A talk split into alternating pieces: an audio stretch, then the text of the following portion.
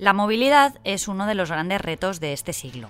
Solo hay que sentarse en la terraza de un bar o en un banco en la calle y observar las distintas maneras en las que ya nos desplazamos. Veremos patinetes, motos eléctricas, bicis, bicis con motor, coches híbridos o eléctricos. Todos se suman al tradicional conjunto del parque móvil. Se trata de unir sostenibilidad a nuestra manera de movernos, y en eso los transportes eléctricos están llamados a tener un gran papel. Así que hoy os traigo una muy buena noticia que nos va a permitir solventar uno de los principales problemas de esta industria. Quédate, que te lo cuento enseguida.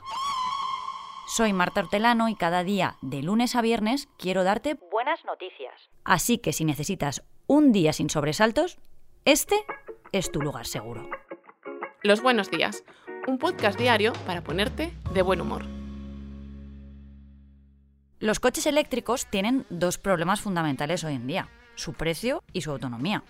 Comprar uno de estos vehículos es una inversión muy grande, si a eso le unimos que hay muy pocos puntos de recarga aún y que hacer un viaje largo es muy complicado, porque se tarda mucho rato en volver a cargar la batería, pues es para pensárselo. Pero hay esperanza hacia un futuro más verde porque una empresa británica ha conseguido crear una batería para uno de sus coches que se carga en menos de lo que tardamos en poner gasolina. La empresa Neovolt podría haber logrado un avance que permite recargar la batería de un coche eléctrico en menos de 10 minutos. La propia compañía anuncia este logro como el santo grial de la tecnología de baterías, porque permite a los vehículos eléctricos cargarse completamente y de forma repetida en menos de 6 minutos. Dicen que esta tecnología entrará en producción en 2024, el año que viene. Y es que hasta ahora, para que un coche eléctrico pudiera tener más autonomía, los fabricantes estaban optando por baterías de gran tamaño para aumentar su duración. ¿Qué pasa? Que eso a su vez provocaba que los utilitarios ganaran peso y consumieran más todo un círculo vicioso. Pero ahora el coche eléctrico presentado por esta firma inglesa pesa cerca de 1.200 kilos, gracias en parte a la carrocería de fibra de carbono, y usa una batería relativamente pequeña, de 35 kilovatios. Con una carga de 6 minutos se consiguen 250 kilómetros de autonomía. El avance, a ver, no soluciona el problema de las distancias, pero sí nos permite que si salimos de viaje en un futuro, con una simple parada rápida, lo mismo que tardaríamos en repostar gasolina y pagar, podamos seguir con la marcha. Poco a poco, ¿eh? En breve pasaremos esta pantalla, ya veréis. Y bueno, ya tengo por aquí al biógrafo oficial de los Buenos Días. Luis, bienvenido. Hola Marta, ¿qué tal? Antes de presentarte a la persona extraordinaria de hoy, tengo una pregunta para ti. ¿Tú sacabas buenas notas en el colegio? Pues sí, yo súper buenas, la verdad. Sobre todo en matemáticas y en inglés, era empolloncilla. pues la verdad es que yo tuve una trayectoria bastante mediocre en el colegio. Pasé sin pena ni gloria por la mayoría de cursos, excepto en primero de la ESO. Aquel año me cayeron 10 asignaturas porque tuve una etapa de pseudoadicción a los videojuegos. Mi madre vendió mi Play y a partir de ahí, eh, bueno, volví a mis seises. ¿Y a qué jugabas? Pues jugaba como un loco al Assassin's Creed. Vaya. Llegué incluso, mi madre me lo escondió en, en, un armario antes de venderlo todo.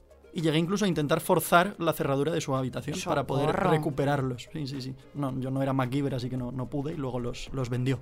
Eh, pero bueno, si te cuento todo esto, Marta, es porque la persona extraordinaria que te traigo hoy es la antítesis del Luis de, de primero de la ESO, aunque se llame igual que yo. Él es Luis Núñez, es valenciano y se ha hecho con la medalla de bronce en la Olimpiada Internacional de Economía. Repito, internacional.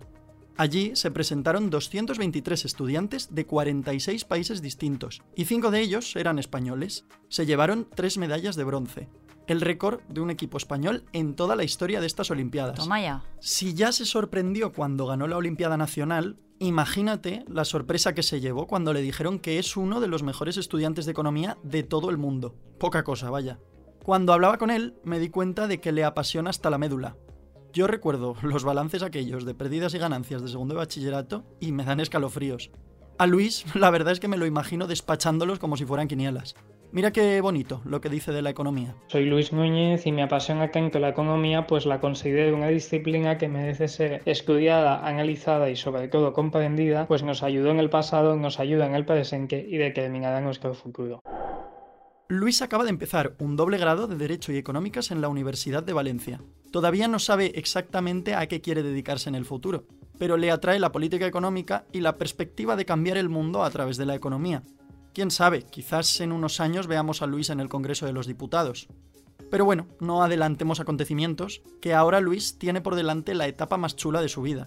Dice que está encantado. Le gustan las clases, le gustan sus compañeros. Eso es porque todavía no ha vivido un mes de exámenes en un doble grado. Pero bueno, con ese nivel seguro que da la talla. Así que nada, desde los buenos días te deseamos muchísimos éxitos en la universidad, Luis. Oye, no seas agorero con los exámenes, que seguro que los borda. Y si no, en la universidad también hay que pasárselo bien, ¿eh? Bueno, Luis, gracias. Hasta la próxima. Gracias a ti, Marta.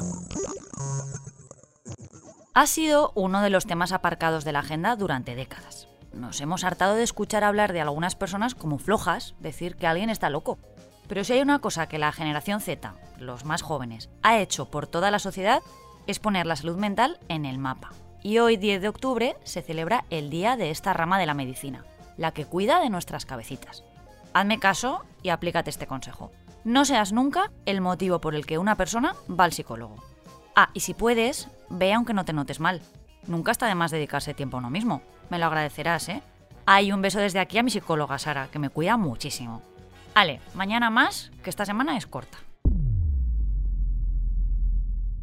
Muchas gracias por escucharnos y gracias a ti, Marta. Ay, la ilusión. Recuerda que si te ocurre algo bueno y quieres contárnoslo, puedes escribir a losbuenosdías@lasprovincias.es. Este podcast ha sido escrito por Marta Hortelano, la edición es de Amalia Yusta y Paco Sánchez, el diseño sonoro es de Rodrigo Ortiz de Zarate y la producción de Miquel Abastida y Tamara Villena.